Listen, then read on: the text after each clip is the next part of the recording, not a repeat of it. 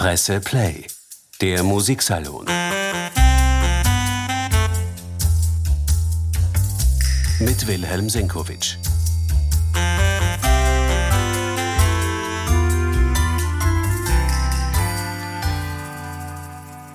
Dieser Tage musizieren die Wiener Philharmoniker in Graz und in Wien unter Riccardo Muti. Mozart, Hindemith und als Hauptwerk Felix Mendelssohn Bartholdis Schottische Symphonie. Der Erzählung nach ist das die dritte der fünf Symphonien dieses Komponisten, die wir kennen. Berühmter geworden sind nur noch die vierte, die italienische und die fünfte, die sogenannte Reformationssymphonie. Es muss also noch zwei Symphonien geben, und von denen, Hand aufs Herz, können die meisten Musikfreunde gar nicht sagen, ob sie sie jemals schon gehört haben. Wenn man jetzt noch überdies bedenkt, dass Felix Mendelssohn Bartholdy sogar viel mehr als die fünf nummerierten Symphonien komponiert hat, dann beginnt man sich vielleicht zu fragen, was man denn eigentlich über den Symphoniker Mendelssohn in Wirklichkeit weiß. Und dann, ja, dann wird es Zeit, dass sich die Pforten zu unserem Musiksalon öffnen. Herzlich willkommen.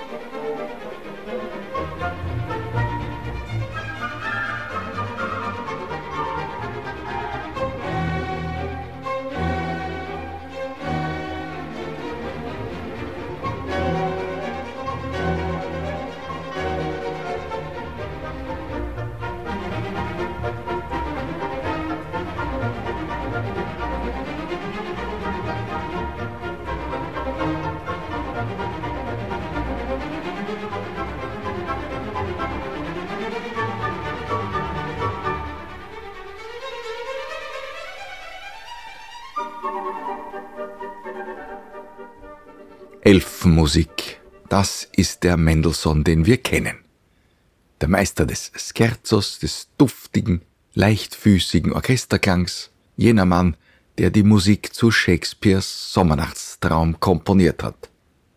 Als genialen Jugendstreich die Ouvertüre und dann noch die entsprechenden Sätze, die all die pittoresken Szenen, die Gefühlswelten der Figuren des Theaterstücks kongenial musikalisch beschwören der Stimmungsmaler Mendelssohn, der ist berühmt geworden.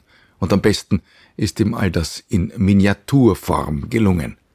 Die Lieder ohne Worte, die sind Mendelssohns ureigenste Schöpfung.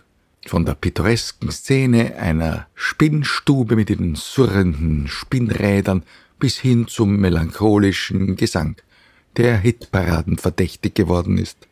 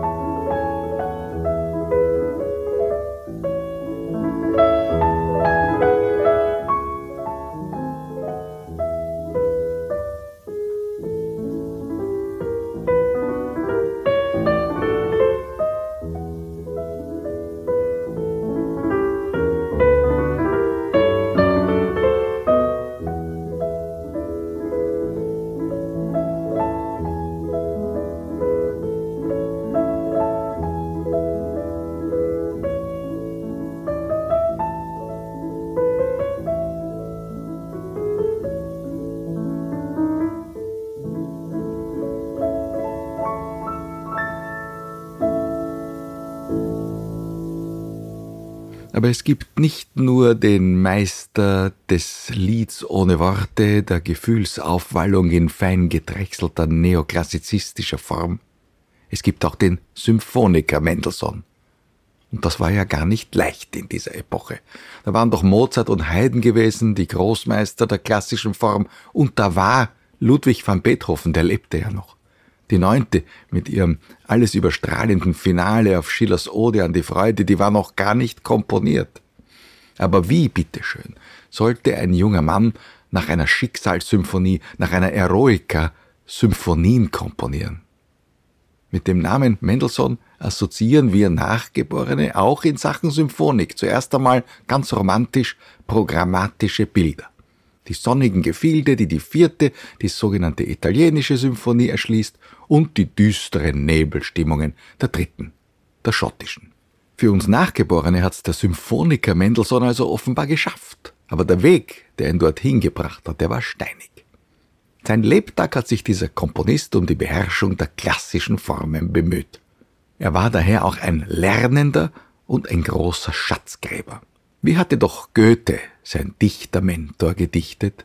Wer nicht von 3000 Jahren sich weiß Rechenschaft zu geben, bleibt im Dunkeln, unerfahren, mag von Tag zu Tage leben. Mendelssohn hat sich Rechenschaft gegeben. Er holte zum Beispiel Johann Sebastian Bachs Matthäus-Passion aus dem Archiv und erweckte sie aus hundertjährigem Schlaf. Er hat sie in Leipzig wieder aufgeführt und seit damals hat dieses Werk das ewige Leben, wie es scheint. Es gehört zum Repertoire aller großen Chöre. Aber noch ein weiteres bedeutendes Werk verdankt seine Erstaufführung dem Pioniergeist dieses Felix Mendelssohn Bartholdy. Da war allerdings ein zweiter großer deutscher Romantiker beteiligt. Er hatte die Initialzündung gegeben, und das war Robert Schumann. Der hat bei seinem Aufenthalt in Wien nämlich nicht nur die sechs ersten Symphonien von Franz Schubert entdeckt, sondern gleich auch noch eine bis dahin völlig unbekannte, die heute sogenannte große C-Dur-Symphonie. Von der Existenz dieses in jeder Hinsicht großen Werks hatte die Welt bis dahin keine Ahnung. Und es war Mendelssohn, der die große C-Dur-Symphonie von Franz Schubert 1839 im Leipziger Gewandhaus quasi uraufgeführt hat. Das Stück war ja zu Schuberts Lebzeiten wahrscheinlich nur einmal durchgespielt worden und nicht einmal das ist ganz sicher. Mit der Wiederaufführung durch Mendelssohn war diese Schubert-Symphonie da und sie hat allen Romantikern den Weg gewesen. Man konnte die alten Formen also neu und mit romantischem Geist wiederbeleben. Eine Symphonie großen Ausmaßes zu komponieren, die auch noch die emotionalen Welten der Romantik widerspiegelte, das hatte ja nur zuvor 1830 Hector Berlioz gewagt mit seiner Symphonie Fantastique. Mit der hat er die Tore aufgestoßen zur späteren symphonischen Dichtung. Und mit diesen symphonischen Dichtungen haben dann Franz Liszt und bis herauf zu Richard Strauss die Komponisten emotionale Inhalte, auch Theatralisches in den Konzertsaal herübergeholt. Aber die Komponisten rund um Robert Schumann und Felix Mendelssohn Bartholdy, die wollten ja ganz etwas anderes.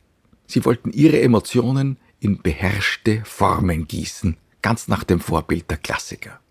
Mendelssohn hat das Schubert-Erlebnis nicht mehr losgelassen. Es hat ihn eigentlich gerettet. Er war ja mit seinen symphonischen Versuchen zuvor ganz orientierungslos stecken geblieben. Es war schon zehn Jahre her, dass er bei einem Schottland-Besuch als 20-Jähriger ein Thema notiert hat, aus dem er, das wusste er von Anfang an, seine schottische Symphonie machen wollte. Aber wie formte man aus einem solchen Thema eine ganze Symphonie?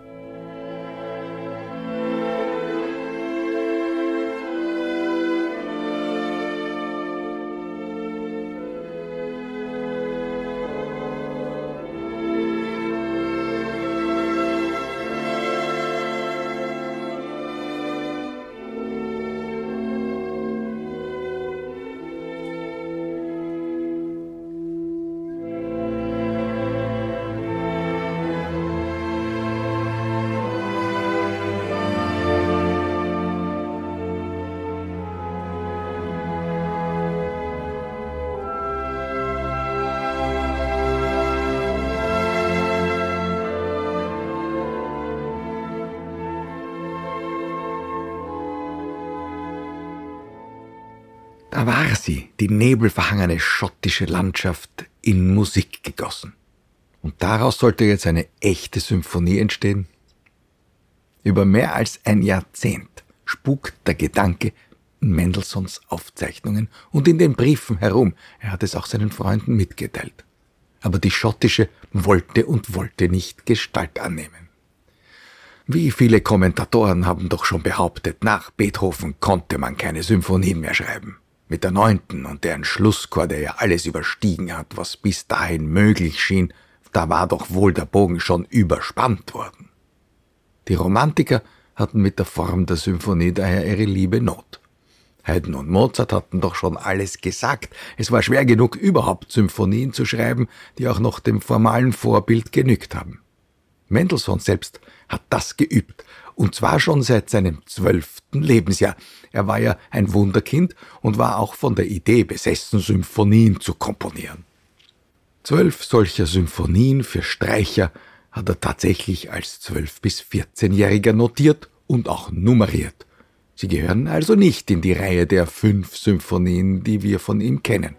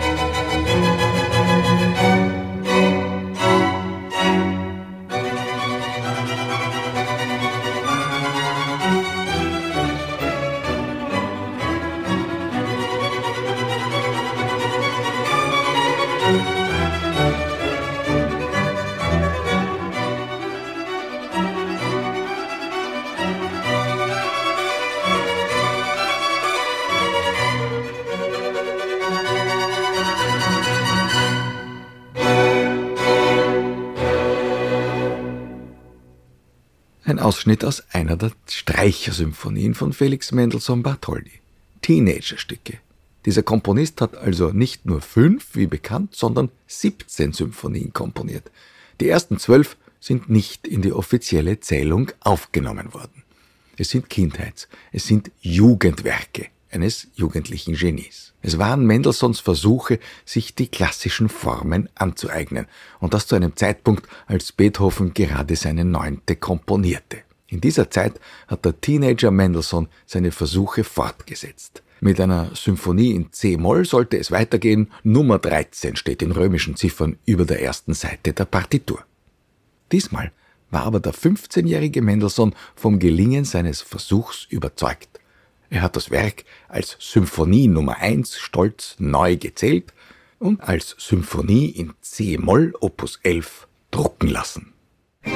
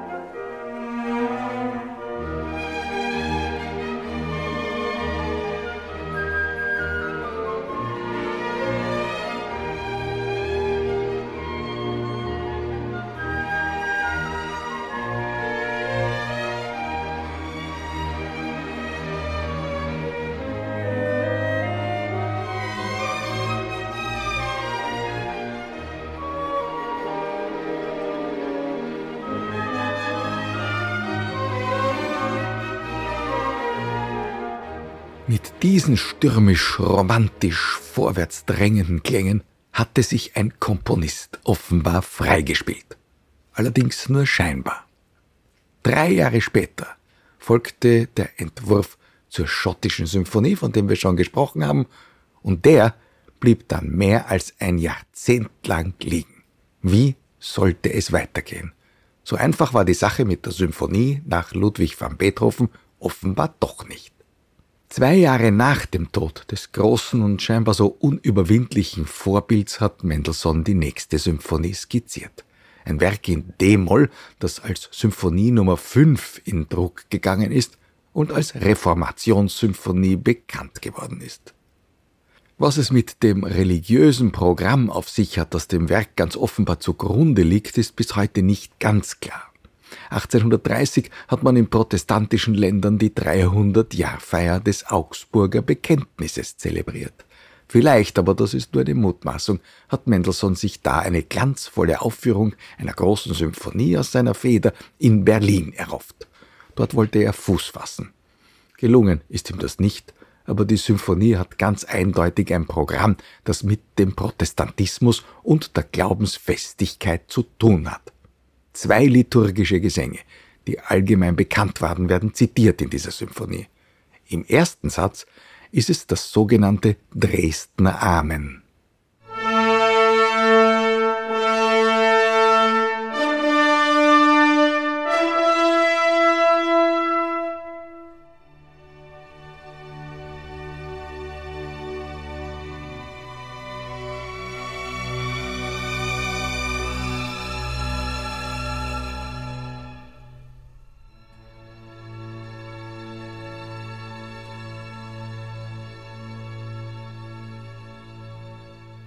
Dieses Dresdner Amen, das kennen nun nicht nur bekennende Lutheraner, das kennen auch Opernfreunde und vor allem die Wagnerianer, denn Richard Wagner hat diese Akkordfolge ein halbes Jahrhundert später in seinem Bühnenweihfestspiel Parsifal verwendet. Auch da in einem Zusammenhang, der auf das letzte Abendmahl verweist. Aus ähnlichen Assoziationen wächst die kämpferische Musik des ersten Symphoniesatzes bei Mendelssohn heraus ein stürmisches, wirklich feuriges Allegro con fuoco.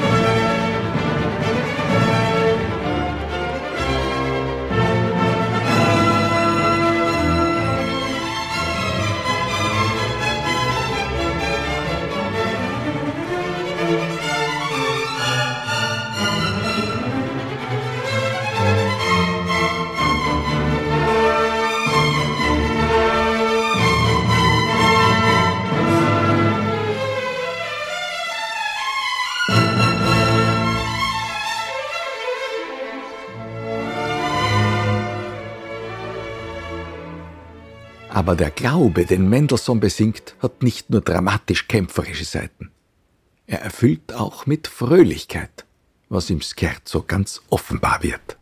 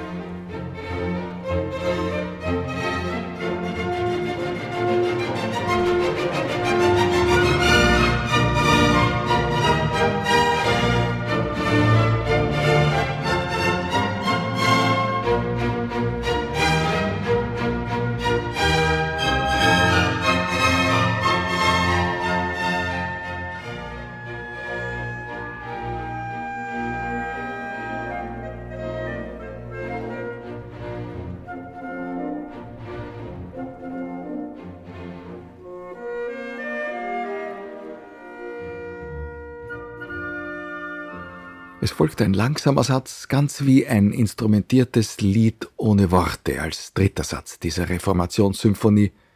Ein langsamer Satz in G-Moll, aus dessen Melodie einige Kommentatoren sogar eine jüdische Tempelmelodie herausgehört haben. Das kann allerdings eine zufällige Assoziation sein. Kein Zweifel besteht hingegen darin, dass Mendelssohn im Finalsatz den lutherischen Choral Ein feste Burg ist unser Gott zitiert. Ganz schlicht, als wär's absichtslos, intoniert die Flöte die allseits bekannte Melodie am Beginn dieses Finalsatzes und sie wächst sich in den folgenden Takten zum felsenfest starken religiösen Bekenntnis aus.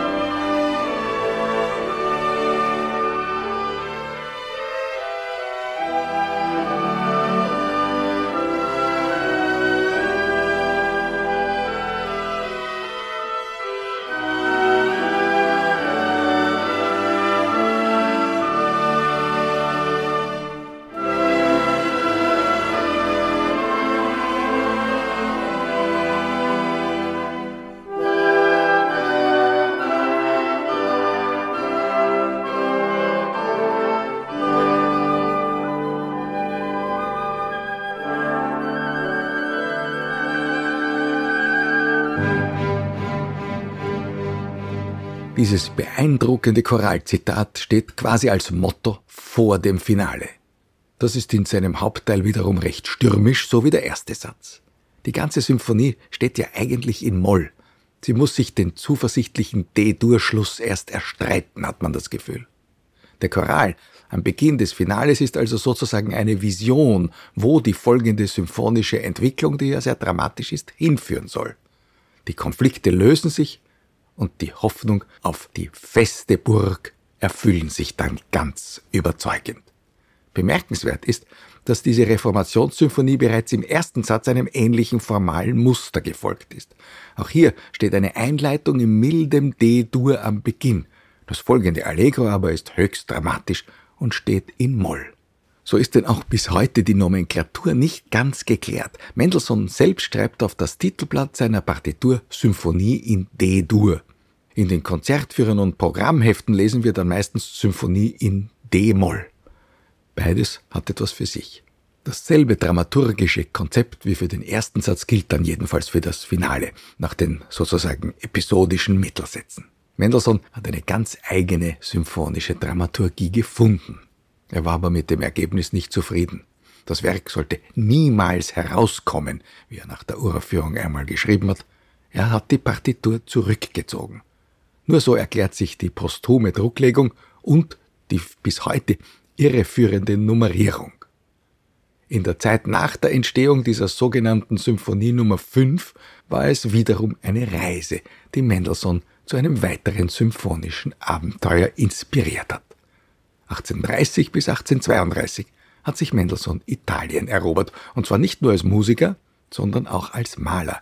Er war ja ein Multitalent und hat seine italienischen Impressionen auch in wunderbaren Aquarellen niedergelegt. Auf derselben Reise sind dann die Skizzen zu einer Symphonie in A-Dur entstanden, die sogar langsam dann wirklich Gestalt angenommen hat und musiziert wurde. Die sogenannte italienische. Sie sollte Mendelssohns berühmteste Symphonie werden.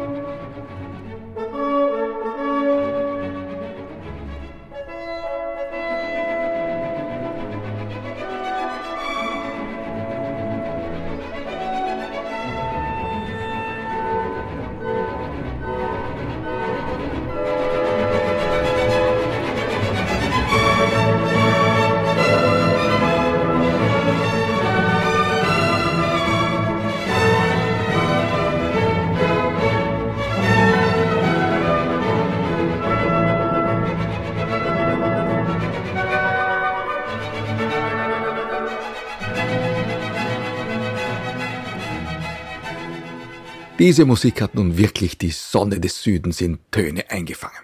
So sprühend lebendig und lebensfroh beginnt kaum ein zweites Werk der Musikgeschichte. Es geht dann nicht ganz so weiter, aber die italienische ist dank ihrer Sonnigkeit, vor allem im ersten Satz, berühmt geworden, und zwar unter der Mendelssohn-Symphonie Nummer 4. In der Chronologie der nummerierten Symphonien dieses Komponisten ist es allerdings die dritte. Und wenn man es ganz genau nimmt, ist sie die erste, denn mit den beiden vorangegangenen Stücken war Mendelssohn ja nicht mehr glücklich. Die C-Moll-Symphonie war zwar des Öfteren aufgeführt worden, aber die war das Werk eines 15 Jahre alten Jungen, so hat der Komponist selbst befunden. Und die Reformationssymphonie, die spätere Generationen so beeindruckt hat, die hat er liegen lassen. Wahrscheinlich, weil er mit dem geringen Erfolg der ersten Aufführung nicht zufrieden war und auch kein Ziel mit dieser Symphonie erreicht hat, beruflich jedenfalls. Nun könnte man meinen, die später so populäre italienische, die hätte Mendelssohn doch befriedigen müssen. Aber das Gegenteil war der Fall. Auch diese Symphonie fand er nicht gut. Das ist alles lustig, hat er geschrieben, aber ich denke, die rechten Sachen müssen erst kommen. So schreibt er in einem Brief im September 1833. Vielleicht sind dem Komponisten die Mittelsätze dieser A-Dur-Symphonie nicht ganz ausgegoren erschienen, zu sehr an alten Mustern orientiert. Vielleicht war er auch unzufrieden damit, dass ganz gegen die klassische Regel hier nicht eine Moll-Symphonie in Dur endet, sondern ungewöhnlich eine Symphonie, die in strahlenden Dur begonnen hatte, in grimmigem Moll zu Ende geht mit einem geradezu monomanisch in sich kreisenden, turbulenten Springtanz, mit einem Tarantella-artigen Saltarello, der schon etwas von einem Totentanz in sich trägt.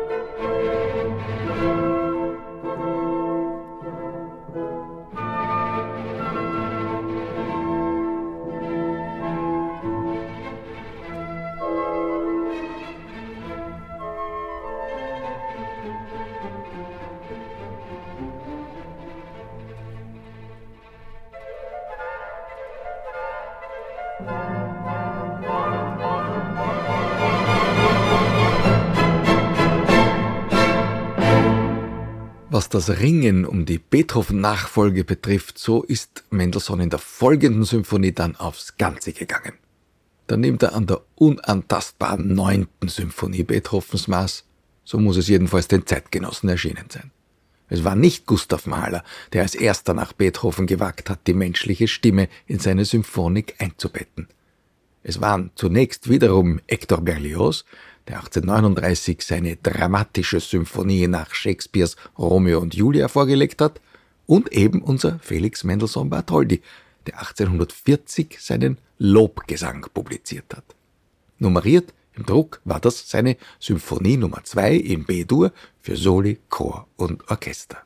Da stand nun scheinbar wirklich Beethoven und die neunte Pate, aber anders als bei Beethoven gehen dem Chorfinale hier nicht drei selbstständige, groß angelegte Sätze einer Symphonie voran, sondern drei relativ kurze Sätze, die zusammengenommen nicht einmal ein Viertel der gesamten Symphoniedauer einnehmen. Der Vergleich mit Beethoven ist also eigentlich falsch. Eigentlich handelt es sich um eine romantische Umformung eines Händel-Oratoriums, wenn man so will, und dem geht eine kleine Sinfonie als Ouvertüre voran. Das war im Barock üblich, das kennen wir sogar noch beim jungen Mozart. Und der eigentliche Lobgesang ist dann also nicht das Symphoniefinale, sondern ein Oratorium oder eine Kantate für sich genommen, eine Folge von großen Chören, solistischen Rezitativen, Duetten und Arien wobei Mendelssohn die Zusammengehörigkeit der instrumentalen ersten Sätze und der zwölf Kantatensätze auf seine Weise in einem Brief definiert hat mit folgenden Worten. Alle Stücke, vokal und instrumental auf die Worte alles, was Odem hat, lobe den Herrn, komponiert. Du verstehst schon, dass erst die Instrumente in ihrer Art loben und dann der Chor und die einzelnen Stimmen.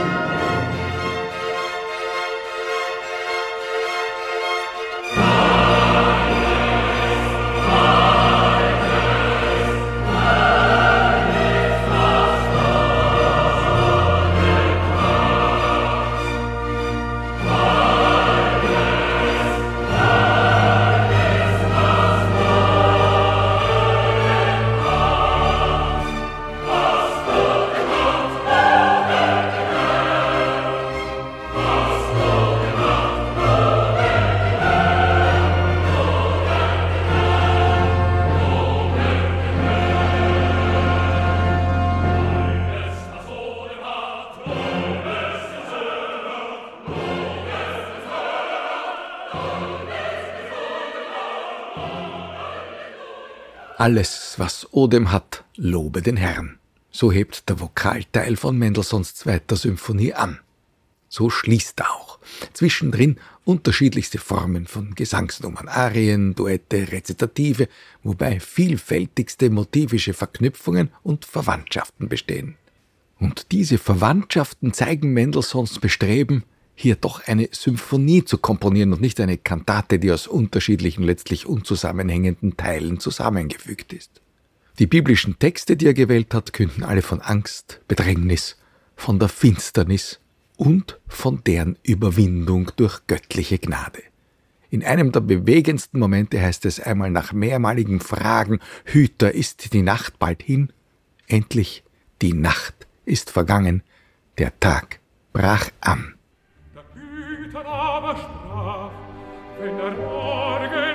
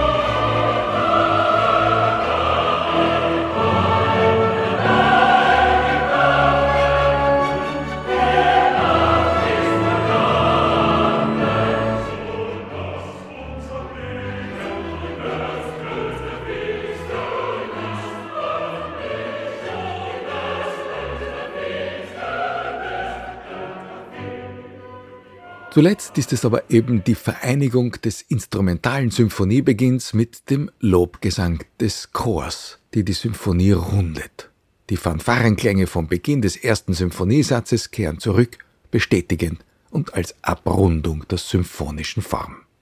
Entstanden ist diese Symphoniekantate, wie Mendelssohn selbst das Werk genannt hat, zur Feier des 400-Jahr-Jubiläums der Erfindung der Buchdruckerkunst durch Gutenberg.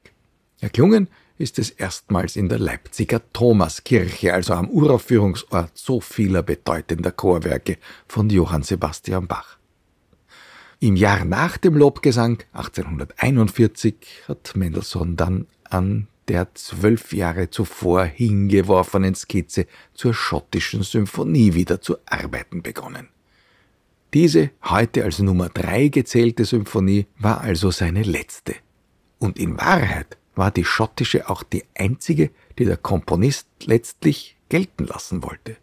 Das zwölf Jahre zuvor notierte schottische Thema wurde zur Keimzelle der wichtigsten Themen seiner Symphonie. Aus dem balladesken Anfang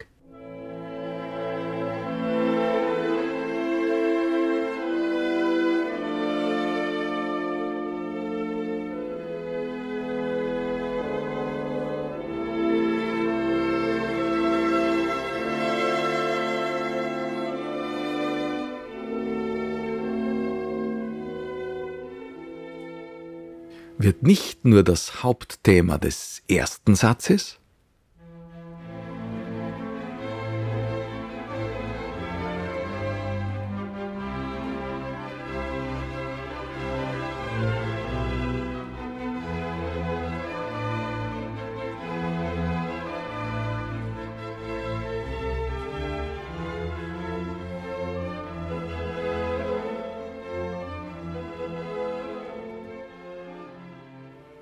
Aus dem schottischen Ureinfall wird mit einigen Einschüben außerdem auch noch nach Dur gewendet, das Schlussthema, das die ganze Symphonie mit einem hymnischen Gesang beendet.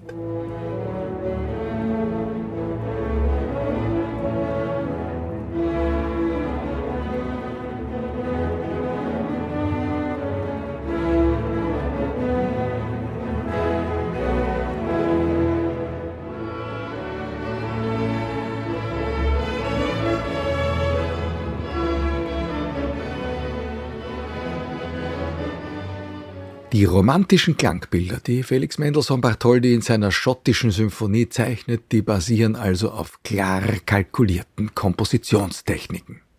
Aber sie haben nichts von ihrer pittoresken, unmittelbaren Wirkung eingebüßt.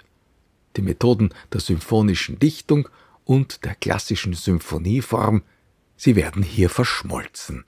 Wir können in dieser Musik förmlich hören, was Mendelssohn über seinen Besuch im einstigen Palast der Königin Maria Stuart berichtet hat.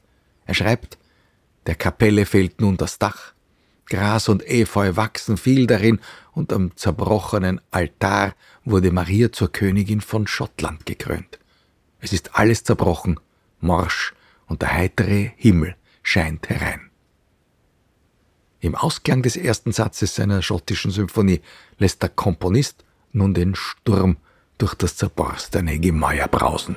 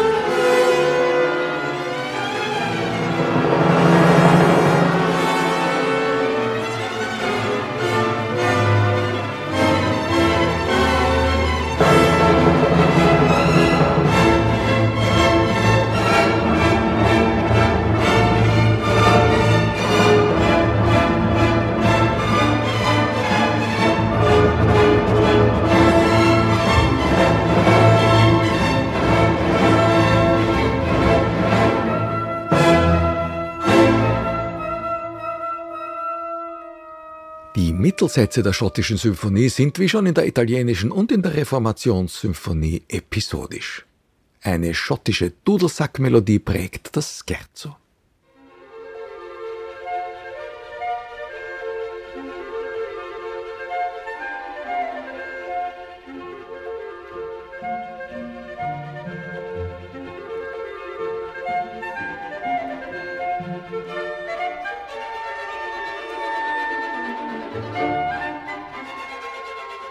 Der langsame Satz beginnt wie ein melancholisch verträumtes Lied ohne Worte. Aber der balladeske Grundton der Symphonie bleibt auch hier gewarnt. Immer wieder dringen da fanfarenartige Töne herein und werden von der Wiederaufnahme des Lieds beantwortet. Eine alte Rittergeschichte, wenn man so will.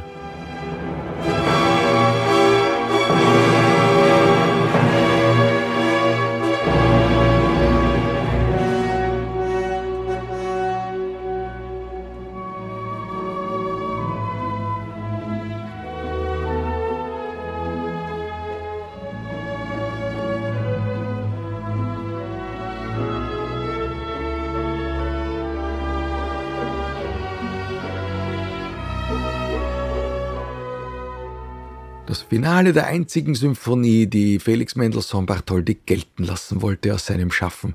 Es mündet aus einem stürmischen Tanz in Moll in den schon erwähnten hymnisch freudvollen Schluss. Und obwohl Mendelssohn mit diesem Werk zufrieden war, haben manche Nachgeborene auch diese schottische unbefriedigend empfunden. Ein großer Dirigent zum Beispiel wie Otto Klemperer, der ja auch Komponist war er wollte nach so viel Dramatik in dieser romantischen Symphonie, nach den Balladentönen, an das Happy End nicht glauben. Er hat das A-Dur-Finale einfach gestrichen und selbst etwas komponiert, das dann langsam und ruhig endet. Das empfand er als einzig richtigen Schluss für diese Symphonie. Also nicht einmal die schottische hat durchwegs Anklang gefunden. Das Publikum empfand natürlich immer, dass Mendelssohn recht hatte und sein wunderbar strömender hymnischer Schluss den krönenden Abschluss in Mendelssohns symphonischem Schaffen bildet.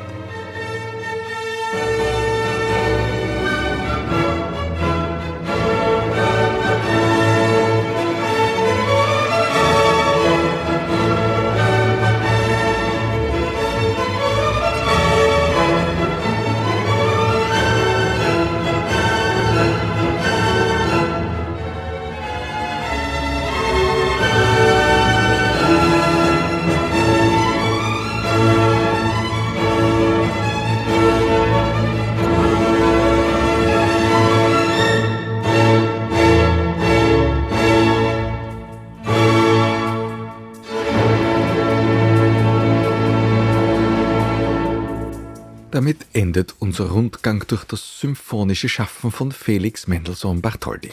Ich danke fürs Zuhören, freue mich schon aufs nächste Mal.